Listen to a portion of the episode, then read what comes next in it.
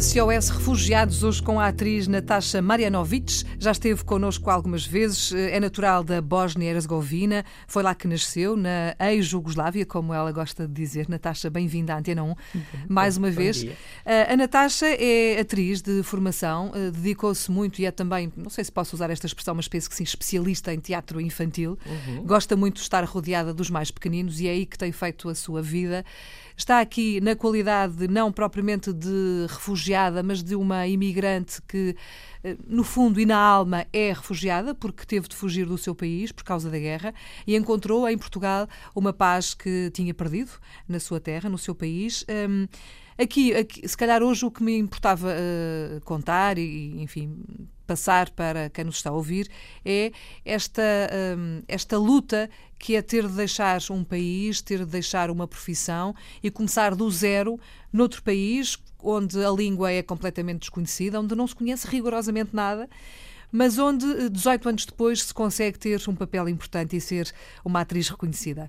Hum, pronto, e, e, ser de teatro, não e é? ser de teatro, manter aquilo que gostava de fazer, não é? Porque ser uma engenheira de, de, pronto, de qualquer área, não é fácil, não, nada é fácil, eu digo nada é fácil, mas parece-me que mais difícil é ser um jornalista noutro país com outra língua, claro. nova língua, ser uma atriz com, com outra língua, ou estudar direito e ir para outro país, aplicar direito que estudávamos num país que é completamente diferente no outro. E esta era, na verdade, pensei no primeiro momento nunca mais atriz.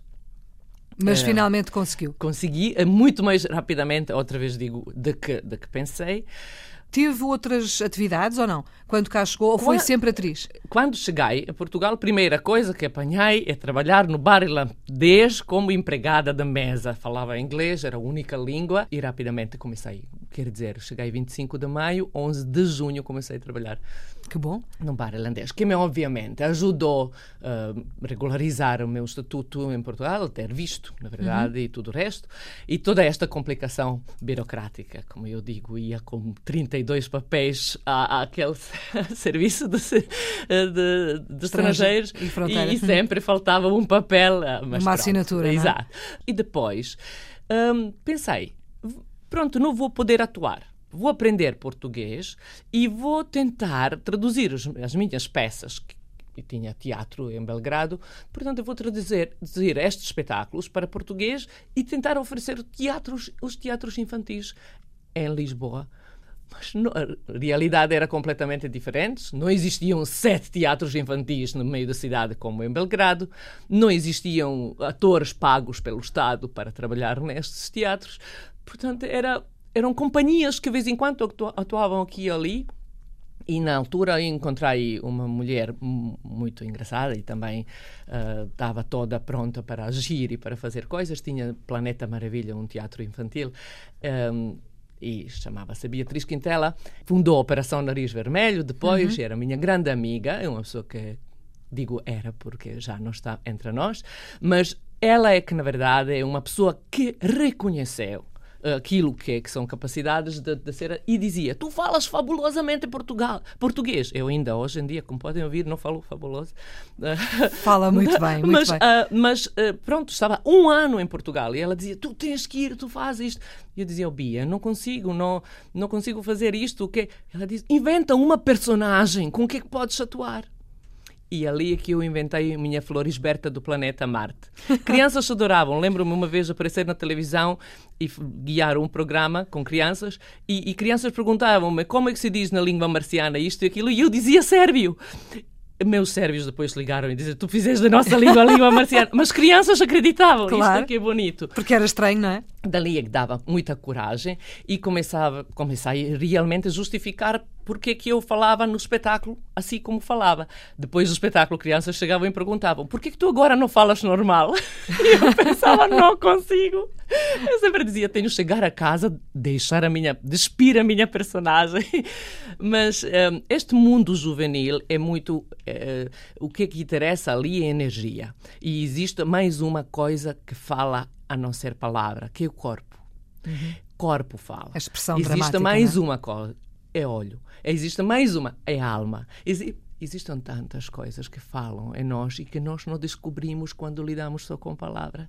E este mundo é que eu comecei a explorar ainda hoje sei que não vou apresentar uma portuguesa na Dona Maria, mas que posso utilizar a minha diferença para ser, para aplicar no trabalho. Dia é uma mais-valia, sem dúvida. Exato. E dali Faço muito teatro invisível, teatro de intervenção, teatro de infiltração. Entro numa empresa e discuto assim com uma pessoa estranha e depois pessoas pensam o que é que esta pessoa estranha está a fazer aqui, porque que ela... Pronto, para, na verdade, para acentuar um bocadinho um, uma, um debate, para acordar um bocadinho as pessoas à minha frente, à minha volta. E começou assim, depois Vento Leste era um espetáculo feito por jovens, para, para jovens, para nunca mais acontecer esta desgraça e guerra no meio de uma Europa ou qualquer lado, para lhes sensibilizar pelo assunto.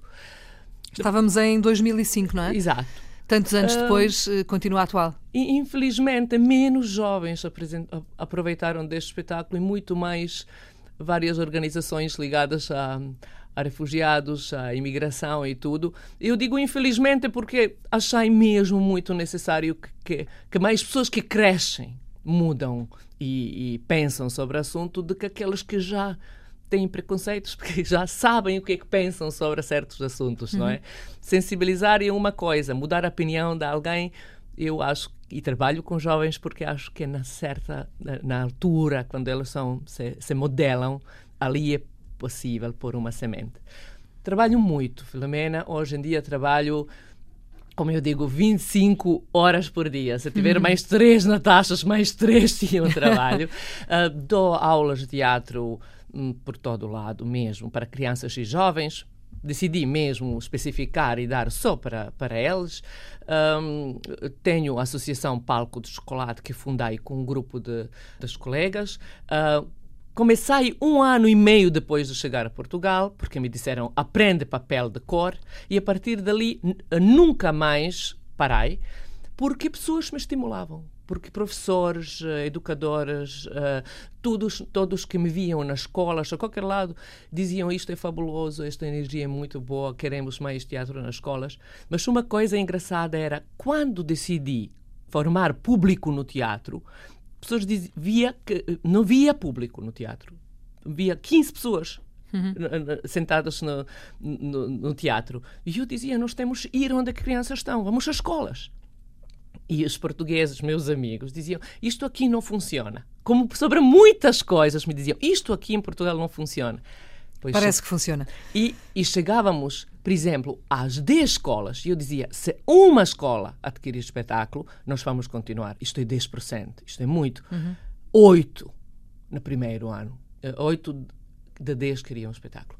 Portanto, é, é, isto é, e provou que muitas vezes temos preconceito sobre uma coisa, isto não funciona, isto não dá, uh -uh, aqui isto não funciona. E nem sequer tentamos, não é? E nem sequer tentamos. Portanto, esta nossa influência, como eu digo, de, de, trazermos uma cultura diferente, também pode ser vantajosa para é, seguramente. Como para nós é que, que chegamos cá, é muito vantajoso termos esta abertura para, para ver coisas do mundo, chegar a Lisboa uhum. e podermos um bocadinho abrir os nossos horizontes. Os horizontes. Natasha, mesmo para terminar, é para continuar em Portugal ou é para voltar à sua terra? Eu acho que é para continuar em Portugal, mas agora nunca digo nunca. Exatamente. uh, o seu irmão mantém-se cá? Mantém-se cá e este ânimo também para ficar aqui. Claro. O, filhas já acabaram já a universidade, ambas, fizeram 27 anos e pronto.